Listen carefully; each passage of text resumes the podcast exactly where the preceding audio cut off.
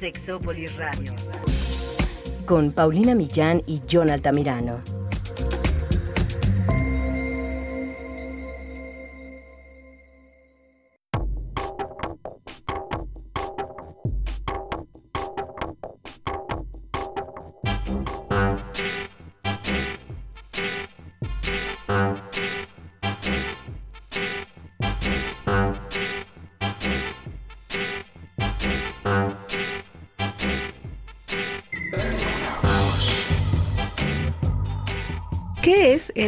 Maxine? bueno, en inglés le pusieron esta palabra, está interesante, pero se refiere básicamente a el llanto que nosotros producimos a veces de manera espontánea después de tener relaciones sexuales o de algo tan intenso como un orgasmo. ¿Le pasa a las mujeres? Sí, le pasa a los hombres también. ¿Cuáles son las posibles razones? Muchísimas. y es mucho más interesante de lo que ustedes piensan la relación entre el llanto y el sexo. Así que de eso hablaremos hoy. Quédense, esto es Sexópolis, se va a poner muy bueno.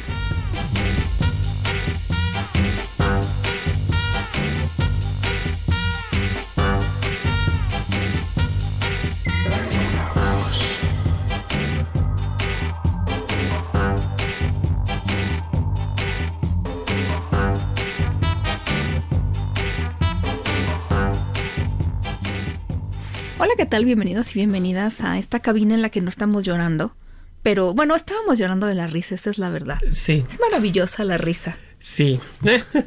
y más cuando tienes algo que compartir desde de, de- de la cosmovisión de algunas personas, de cómo Sí. van percibiendo la vida y cómo ayudan a otras personas a verla. Pero sí te ha pasado que lloras de la risa, eso es... Puta, sí, cañón. De, de ese llanto súper extraño que es literal es dejarte ir con las lágrimas o anegarte de lágrimas. Los ojos se inundan completamente Es que, y, exacto. y no Hay- paras de reír. Hay situaciones en las que nosotros lloramos y que es un poco previsible que lloremos. Si vas a Ah. tu funeral de alguien cercano, qué sé yo, si te dan una muy mala noticia, si estás frustrada, enojado o lo que sea, ¿no?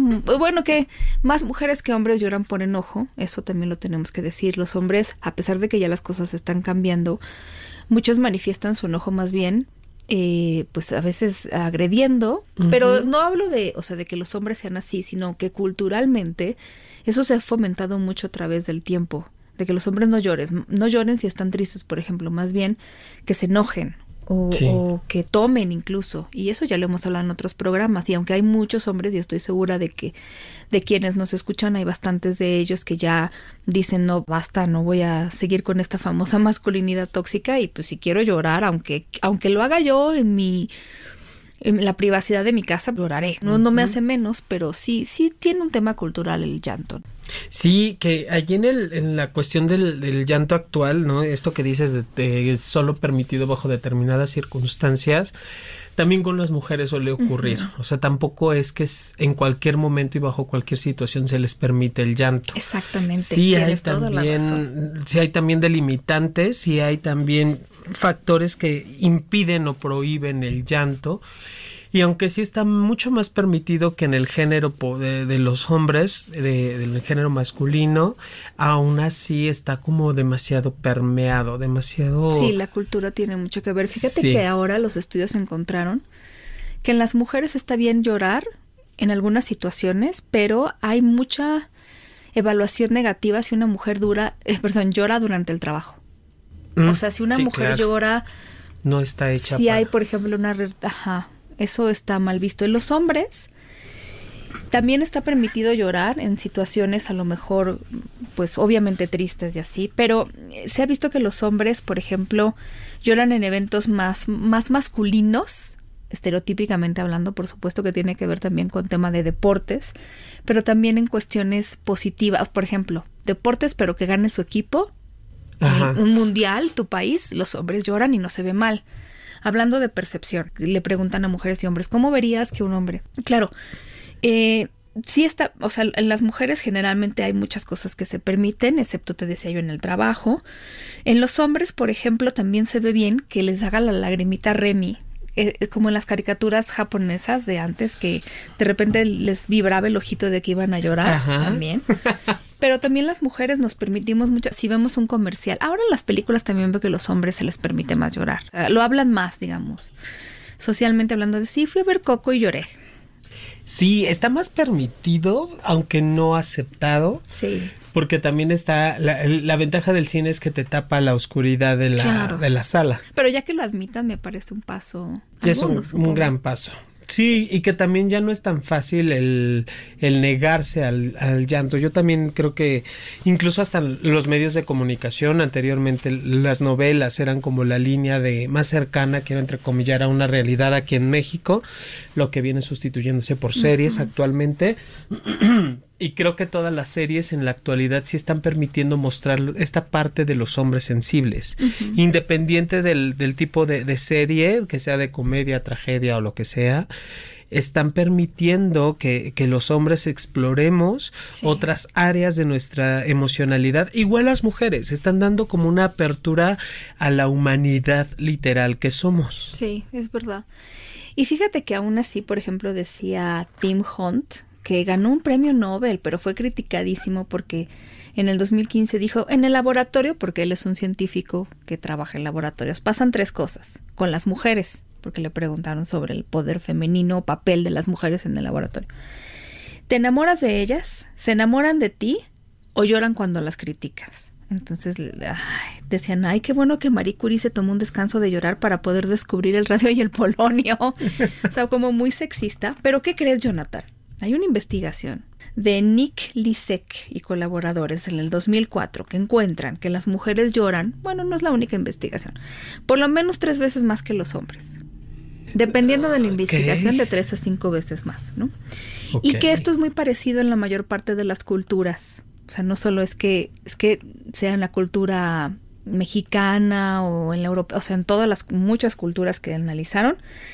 En algunas la diferencia entre hombres y mujeres es mínima en cuanto al llanto, pero solo en algunas. Y sí podría tener un significado sociocultural. Yo le sigo apostando mucho a eso, pero resulta que también las lágrimas de las mujeres tienen 60% más niveles de prolactina que los hombres, que algunas personas que se han dedicado a estudiar esto, como Frey de Sota y Hoffman, han dicho que, bueno, tal vez eso explica por qué las mujeres lloran más, porque la prolactina está presente en, pues en las mujeres, eh, también creo que en los hombres, una Sí, cantidad sí, sí, sí. pero que también está presente en las mujeres y eso, en las lágrimas emocionales de tristeza y eso, aparece la prolactina. Y entonces que a lo mejor como hay más en mujeres prolactina, Claro. nosotras tendemos a llorar mejor. Pero fíjate, antes se creía que con las lágrimas nos deshacíamos de los químicos estresantes. O sea, si algo nos pasaba, había mucha frustración, las lágrimas dejaban ir todo eso, ¿no? Ahora sabemos que no es para tanto, pero sí que nos hacen sentir bien, nos desahogamos. Sí liberan. Por El supuesto. llanto libera demasiado. Es una forma incluso de lenguaje o de paralenguaje.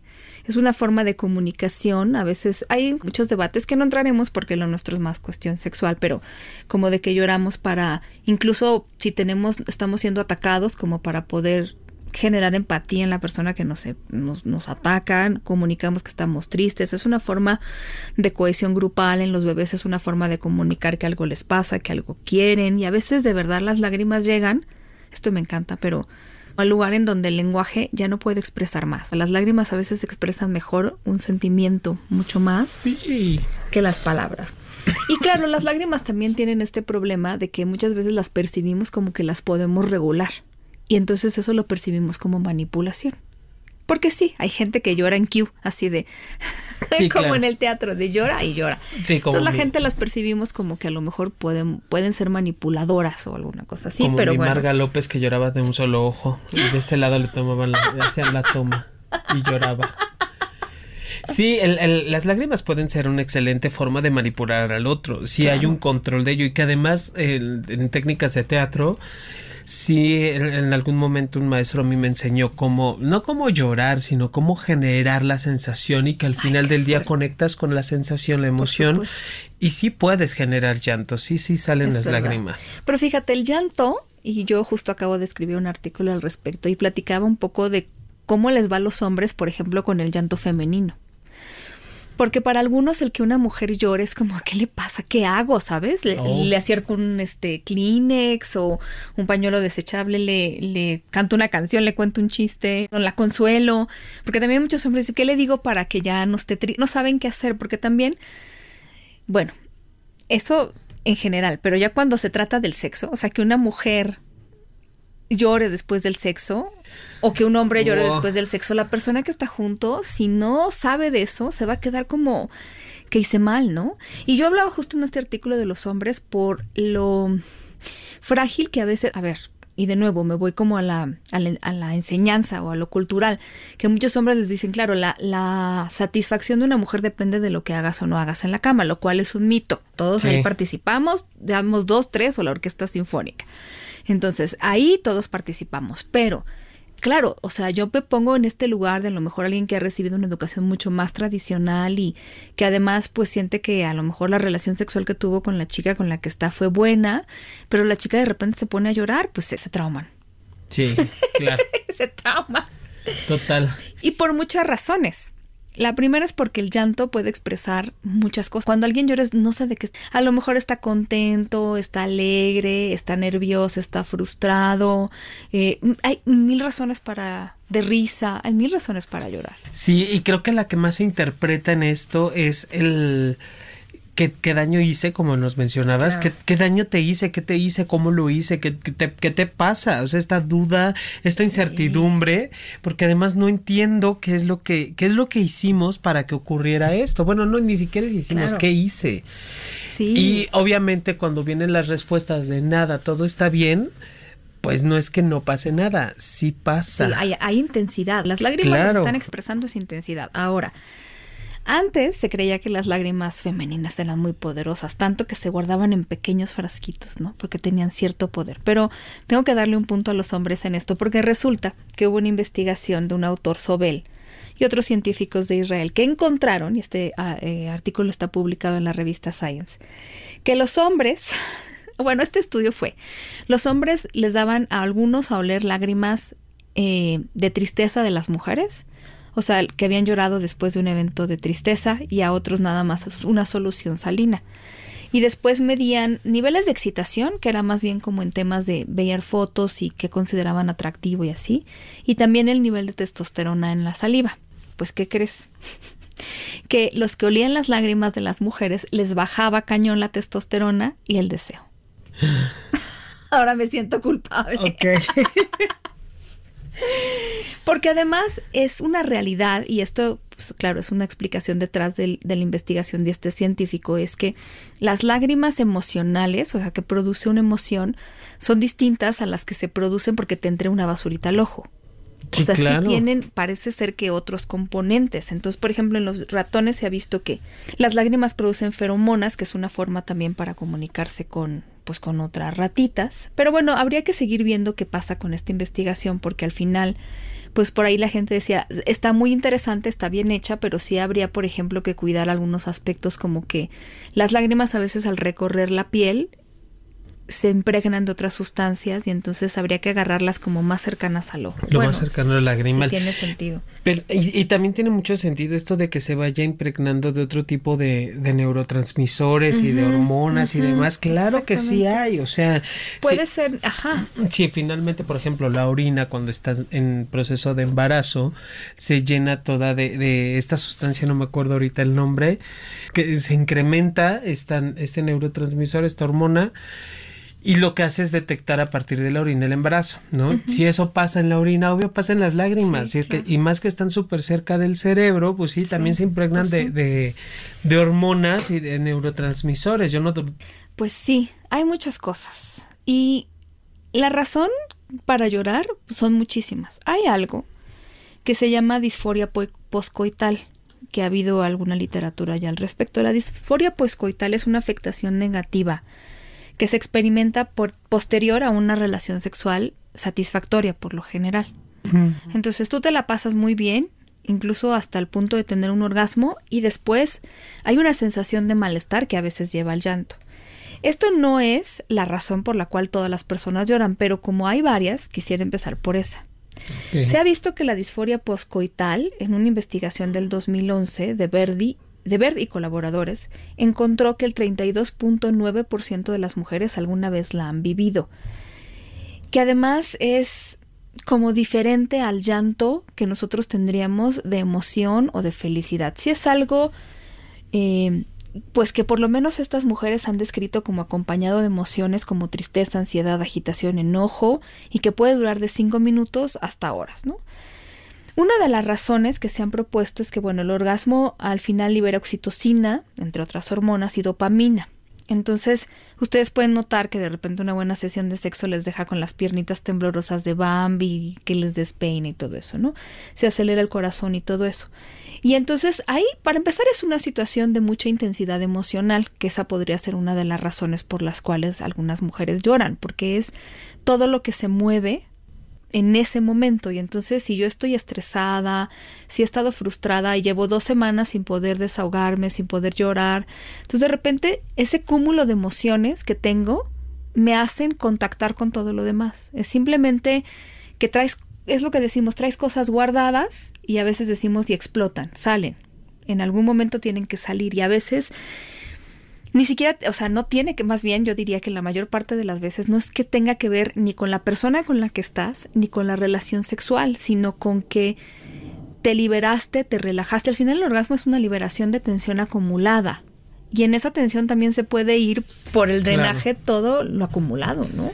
Claro, y que eh, va, va incrementando y que no solamente el, orgasmo ni, ni, la relación sexual es solamente física, es demasiado emocional, es demasiado psicológico, hay cuestiones muy vinculadas a la sensación, al sentimiento, al, a la emoción, que están relacionadas a la actividad sexual.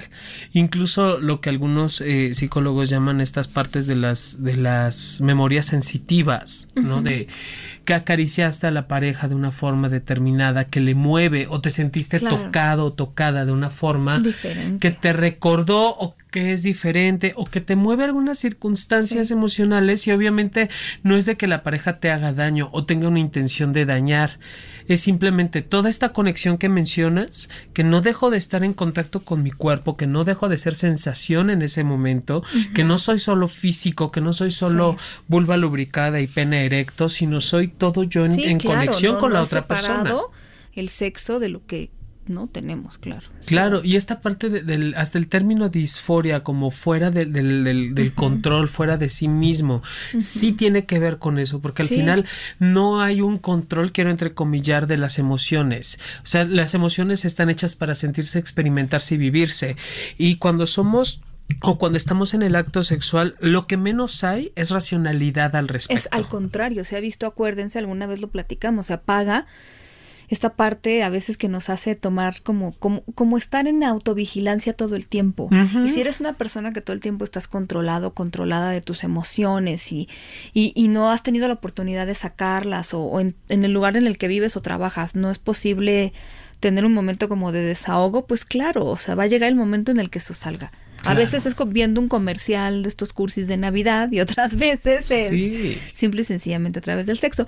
Ahora se ha visto, y esto es un estudio del 2017 eh, de Reinert, que hay muchas situaciones periorgásmicas, que es decir, ocurren alrededor, bueno, después del orgasmo, como la sensación de debilidad, llanto, disorgasmia, que es un orgasmo doloroso, disforia, eh, dolor facial, dolor de oídos, dolor de pies, dolor de cabeza, eso nos lo han reportado mucho, comezón, risa, ataque de pánico, convulsiones, estornudos y bueno, o sea, eh, la lista es inmensa de todas las cosas que te pueden pasar, ¿no? Incluso también esta parte del dolor de cabeza tiene que ver con toda la tensión acumulada. Es común que también suceda. Claro, si ya les empieza a suceder todo el tiempo y el dolor se vuelve insoportable, pues sería bueno que acudieran con un médico, pero de que puede pasar, puede pasar. Ahora, eso es una parte. Si hubiera esto, creo que sí tendría que atenderlo en el sentido de que hay gente que vive dolor eh, en zona de la vulva, de la vagina, de los testículos, y a lo mejor eso no les hace llorar, pero les da mucho dolor y que sería muy importante que lo tratáramos, ¿no? Por ahí se ha encontrado que hay una relación entre algunos medicamentos y el dolor en las relaciones sexuales, ¿tú crees? Muy interesante, que hay algunos que dan cólicos abdominales o rectales, entre ellos algunos antidepresivos, algunos eh, psicoactivos y hay algo que se llama la hierba de San Juan, que es no es es como no es tan medicamento alópata, pero eso podría se ha relacionado, claro, no hay tantos estudios, pero con dolor poscoital o que en el orgasmo estas, contracciones se vuelvan dolorosas. Pero también se ha encontrado, y esto es más bien a nivel emocional o psicológico, que muchas personas que han sobrevivido a abuso sexual, supervivientes de abuso sexual, sí han tenido muchos de estos episodios o al menos alguno de llanto durante las relaciones sexuales. Esto es interesante. Y yo les diría es interesante porque al final el cuerpo es sabio y nos está diciendo algo. Y tal vez eso que el cuerpo nos está comunicando es, hay algo ahí. A lo mejor ustedes ya están en terapia, pero a lo mejor sería bueno visitar a alguien que pudiera ayudarles a procesar un evento que fue eh, pues esperemos que en el pasado y que pueda ser procesado de manera diferente, ¿no? Pero yo les puedo decir porque sí se ha visto que estas personas que han vivido abuso sexual, sobre todo en la infancia, tienen este llanto. Y, y a veces es, pues no sé, es como algo tal vez muy complejo como lo que tú decías, algún recuerdo o algo.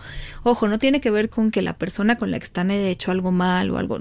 O sea, nuestro cerebro es mucho, muy complejo muy difícil de predecir y a veces de verdad fue la combinación de cosas, el momento, la situación hormonal, no sé, ¿no? No necesariamente tiene que ver con que es que donde me puso la mano, a lo mejor sí, a lo mejor efectivamente, pero entonces, ¿qué vas a hacer tú para poder sanar esto también, ¿no? Claro. Sí, que, que, puede ser también que estos contactos emocionales nos estén diciendo por dónde movernos, sean como puntos de luz o puntos de alerta para ah, te toca atenderte, te toca revisarte.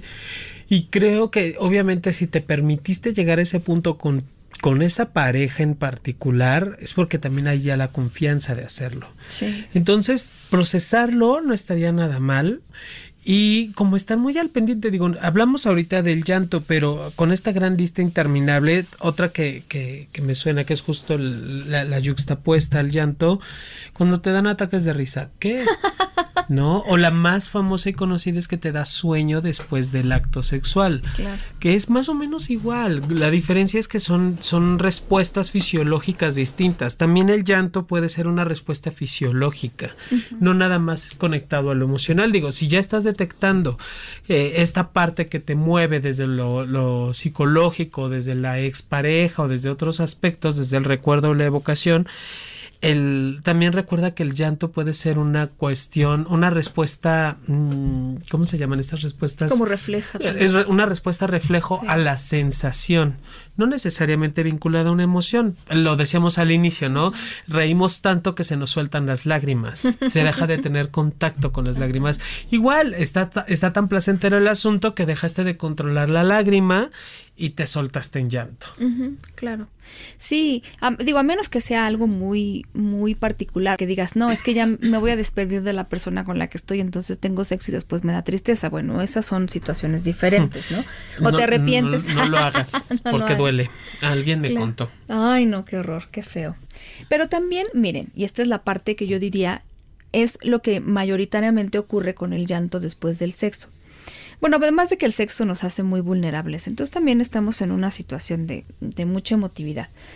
Pero yo leía algunos testimonios de mujeres que platicaban que les había pasado esto, que habían empezado a llorar después del orgasmo y la verdad que la mayor parte habla de que se sintieron súper bien, de que fue la respuesta a un momento en el que simplemente se descubrieron, estaban felices, se dieron la oportunidad. Entonces no lo vivían ni lo viven cuando les pasa como algo terrible. Y ahí es donde sí se da el famoso cry maxine. Cry de llorar y maxine como del clímax. es el, es el clímax del llanto. Sí, hay muchas mujeres que lo viven como, mira, por ejemplo, dice una, me pasa cuando tengo un super orgasmo. Eh, otra dice, yo he llorado incluso después de masturbarme. Otra persona dice, cuando lloro después de un orgasmo no es por tristeza o dolor. Mis lágrimas son la forma en que mi cuerpo libera todas las emociones que me provoca el placer y la posibilidad de lograr una conexión sexual profunda. Wow. Eso es. Y también hombres hablaban en, en este hilo de Reddit. Eh, de, de, porque ahí es donde la gente pone sus testimonios de sentirse así y por eso llorar. Estaban felices. Claro.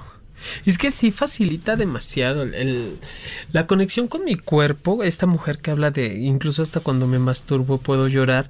La conexión con el cuerpo es indispensable para el placer sexual, sí. para el placer erótico, para el disfrute y el goce.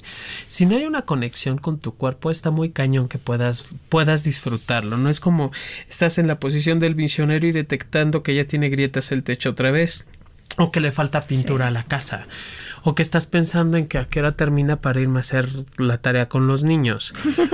El dejar de estar conectado, sí, el dejar de estar conectado en tu cuerpo es también como pues vaya, no, no permitir que fluyan absolutamente nada. Y si las lágrimas son una conexión que tienes, porque también hay personas que desde allí se conectan, desde allí se vinculan, desde la parte sensorial, emocional, afectiva y desde la, respuesta del llanto y la lágrima. si esa es tu respuesta, está bien, solo es como descúbrete. Fíjate que Emily Nagoski, que es autora de unos libros, de uno de los libros más vendidos y populares sobre el orgasmo femenino que se llama Come As You Are, hablaba justamente de los orgasmos y del llanto y decía que, eh, que a veces es más posible que lloremos en los orgasmos que son más emocionales e intensos, más amorosos, los que involucran una acumulación gradual de emociones, los que funcionan como relajantes y liberadores de estrés, los orgasmos que te producen incluso sentimientos encontrados. Es decir, todo eso que conectamos. Y yo les voy a decir y les repito, cuando nosotros no hemos estado conectando tanto con cómo nos sentimos, porque también a veces yo les estoy hablando de una situación o de un escenario en el que yo sé que estoy frustrada o el famoso burnout, que es cuando ya estás así como muy quemado en el trabajo de estar haciendo lo mismo y ya no quieres estar ahí. Pero hay veces en que ni siquiera nos detenemos a sentir esa frustración. Solo estamos como en automático, ¿sabes? Gente que todo el tiempo lo pone detrás, se olvida, vamos, no contacta con el malestar, ni con la tristeza, ni con la fe, no contacta. No. Y entonces obviamente le toma de sorpresa. Y, ajá, claro, por algo llegan a ese punto de, de, demasiada fatiga y además como si en este reconocimiento del otro, de, de lo que siento, de cómo me quedo en, esta sensación y luego preguntas o, o, indagas de, oye, ¿y estás cansado? No, solo tengo mucho trabajo, estoy fastidiado. Ajá, por eso estás, eso es estar cansado, eso es estrés, eso es, claro. ¿qué vas a hacer con eso? Sí, es un estrés que, un, perdón, un cansancio que no se quita solo con dormir mucho, ¿no? Exacto, que, que incluso lo puedes empezar a detectar cuando ya no sientes a gusto de estar con lo que estés haciendo, ya sea en el trabajo, ya sea con la pareja, ¿no? También puede ser por ahí. Y que no sepa, allí me surge la duda, ¿qué tanto el, el, el llanto del orgasmo ocasionado por burnout sea, sea como parte de la relación de la pareja. O sea, de que yo estoy tan cansado de estar a tu lado contigo con esto, que llega el orgasmo y es, ya, ya es lo último que tengo, ya no tengo más, ya. Sí, yo creo que aquí la clave va a ser eh, escuchar lo que nuestro cuerpo nos tiene que decir en ese momento, porque cuando alguien llora de felicidad o porque se conmovió con la relación sexual, le gustó muchísimo, cumplió sus expectativas y se siente feliz y llora por eso, la sensación es muy clara, es muy clara. Eh, cuando estamos llorando, pero no nos... que sería justo ahora, me gustaría puntualizarles en qué situaciones tendríamos que considerar hacer una súper reflexión, introyección o incluso acudir a terapia médica o, psicológica, sexológica, porque puede ser justo que llorar nos deje con sentimientos encontrados. O sea, que a lo mejor en el momento nos desahogue, pero que no nos quite la tristeza. Y que a lo mejor traiga recuerdos y sentimientos que prevalezcan y que en realidad esos sentimientos y esto sea negativo ahí sería bueno investigar, porque entonces como tú dices, a lo mejor no entiendo por qué estoy llorando, pero a lo mejor es eso, tiene que ver con una frustración que estoy viviendo en la relación de pareja, con el burnout, y ahí necesitamos atenderlo, porque lo del llanto va a ser lo de menos. Claro. Yo conozco también, a veces es muy difícil entender el llanto, porque yo alguna vez me sucedió, eso que he conocido gente que ha llorado, y esto sí me ha tocado más bien mujeres, pero de nuevo, yo la educación la pongo como una de las causas más importantes en muchas de las diferencias que presentamos en nuestro comportamiento, hombres y mujeres, y pasa que algunas mujeres lloran después de tener una relación sexual por culpa. O sea, hay cierta culpa en el mm, me la estoy pasando bien, estoy disfrutando, tuve un orgasmo y eso me dijeron pues que no está bien. No importa si estoy con alguien a quien amo, si yo elegí, si quise estar con esa persona, si me trató bien, bueno, hasta si me casé, ¿no? Porque por ahí conocí a alguien que, o sea, ya casada y teniendo este orgasmo, se sintió tan culpable que la única manera que tuvo de expresar este, una especie de dolor, este, como estar perdida, fue a través del llanto. Y entonces ahí pues es una manera también de estarnos dando cuenta de que hay cosas que tenemos que trabajar en nuestra sexualidad, que tal vez el primer paso, pero, pero sí la sensación que prevalece no es de tanto, de tanta felicidad, justo porque pues la culpa súper nos las meten por todos lados, tanto que aunque estés con una sola persona en un lugar donde nadie les puede ver, tú sientes que te ve todo el mundo, ¿no? Digo, hablo también desde mi experiencia habiendo estudiado en una escuela católica de la cual sobreviví.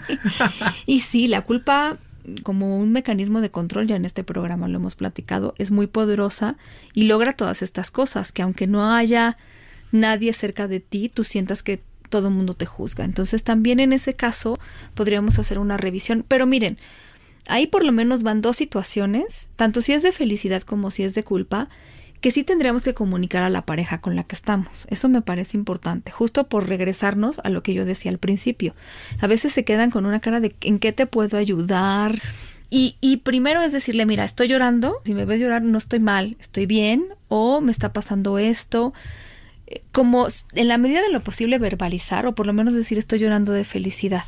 No sé, por ejemplo, ahí tú me dirás mejor, Jonathan, pero cuando alguien llora, a veces no sabemos qué hacer con esa persona que llora, como que sentimos la necesidad de detener sus lágrimas, ¿cierto? Sí, esa es una cuestión netamente social y cultural de la, la ansiedad que genera en el otro, las lágrimas que viven las personas, puede ser demasiada porque si nos vamos a las experiencias de niños, quienes lloran es porque tienen una necesidad no resuelta. Y los papás hacen eso, ¿cierto? De no llores. Totalmente, totalmente. No llores porque, eh, digo, puede ser berrinche, puede ser necedad, puede ser dolor, puede ser hambre, es una necesidad no resuelta cuando ya somos adultos y yo veo llorar a una pareja, ya que está a una, a una persona y que ya estamos, quiero entrecomillar, socialmente regulados, porque también por eso no lloramos, nos regulamos socialmente y escogemos los lugares adecuados para llorar.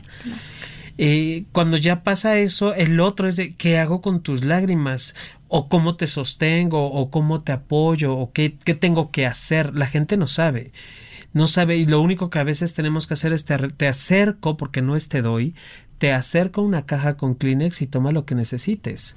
Claro, a veces solamente acompañar a la persona mientras llora, ¿cierto? Solo quedarme contigo. No necesitas Si quiere que sostenga su mano, si quiere estar ahí, a veces solo es esperar. Y, eso es como la mayoría de los casos, Pau. No tengo que hacer absolutamente nada ante el llanto de, de nadie. Si lo que veo me mueve, en ese momento es revísate. ¿Por qué me mueve a mí? ¿Qué me pasa? ¿Qué siento?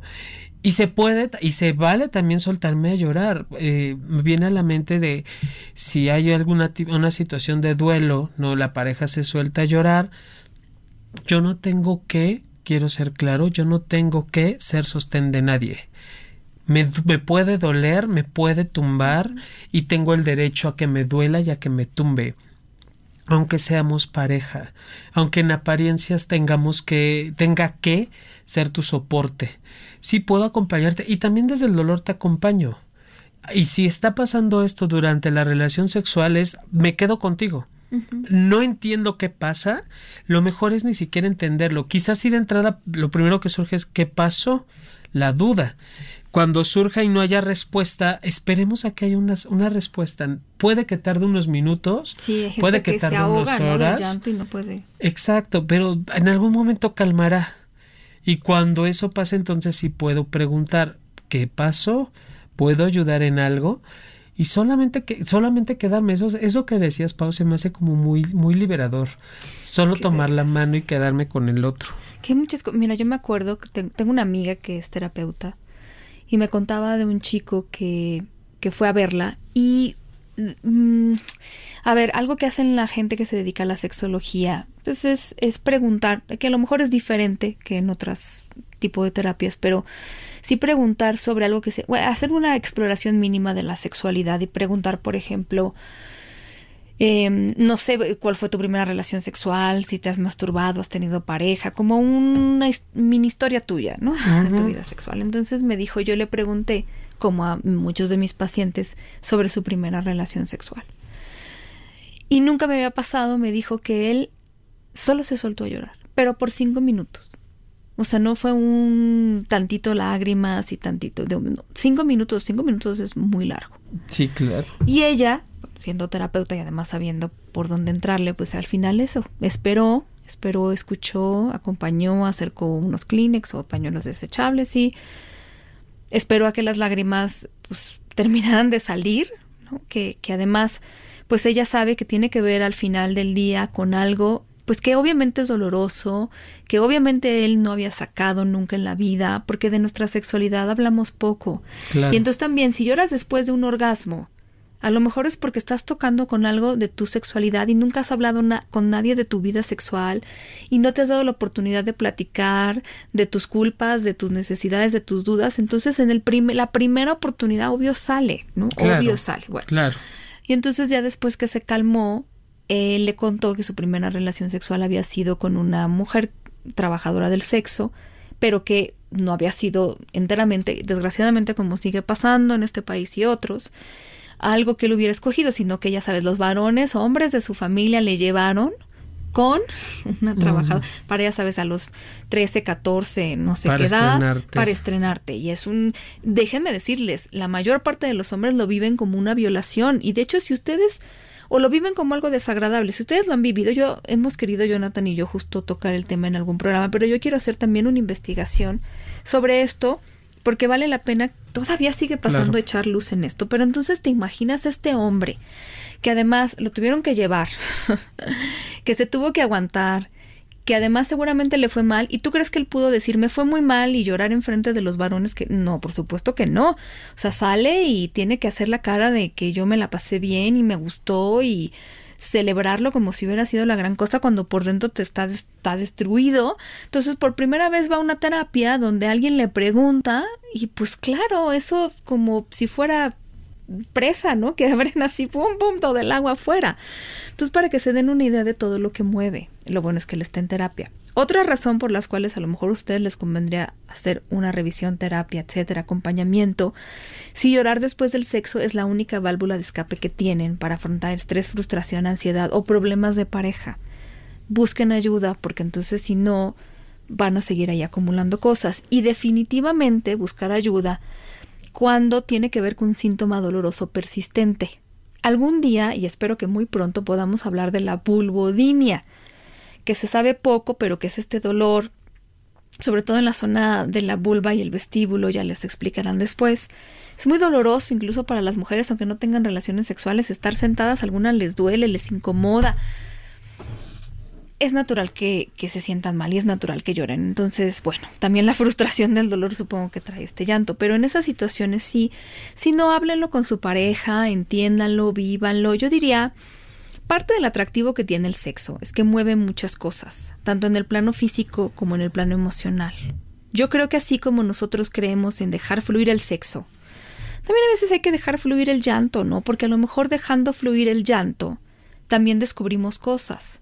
¿cierto? Porque a lo mejor si también nos ponemos en el plan de no, no, no, censura el llanto después del sexo, pues tampoco vamos porque lo mismo. Yo diría que el llorar nos hace sentir bien por algo, siempre, ¿cierto? Sí, siempre. Y, y toda esta parte del, del, de la vida sexual y el soltar el cuerpo y el soltar el orgasmo es también liberar.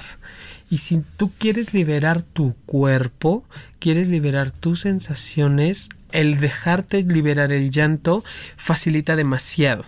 El llanto expresa, como lo decíamos muy al inicio, Pau, no solo expresa tristeza, expresa muchas formas muchas de mí. formas, de cosas a veces mezcladas, ¿no? Exacto, y, y, el orgasmo a veces es eso también, el permitirme soltar lo que estoy experimentando y que a veces ni siquiera con palabras logramos definirlo. Uh -huh. Por algo el, el, el orgasmo, aunque existen definiciones biológicas, psicológicas y sociales muy establecidas, cada ser humano definimos esta sensación de acuerdo a nuestra experiencia. Uh -huh. No hay una sola forma de definirlo. Y a veces el, el llanto puede definir perfectamente bien esta sensación, que sí. es dejar que mi cuerpo hable también. Claro, exactamente, sí. Y con alguna seguridad les comparto que probablemente en estos días aparezca un artículo sobre el tema donde pues está un poco más resumido lo que hablamos aquí, pero por si quieren más información, incluso de los estudios, ahí vendrán las referencias. Pero por lo pronto nos tendremos que despedir llorando. por dentro. sí, por favor. Para decirles que, que seguiremos hablando de temas interesantes eh, con algunas personas invitadas interesantes. Sí. Y que por lo pronto les dejamos la tarea de que se porten mal y se cuiden bien. Creo que casi todos pueden tener. Sí, y si sienten rico, déjense sentir. Aunque sea con lágrimas. Y les mandamos un rico beso en donde ustedes gusten, quieran y manden. Y hasta la próxima. Mua.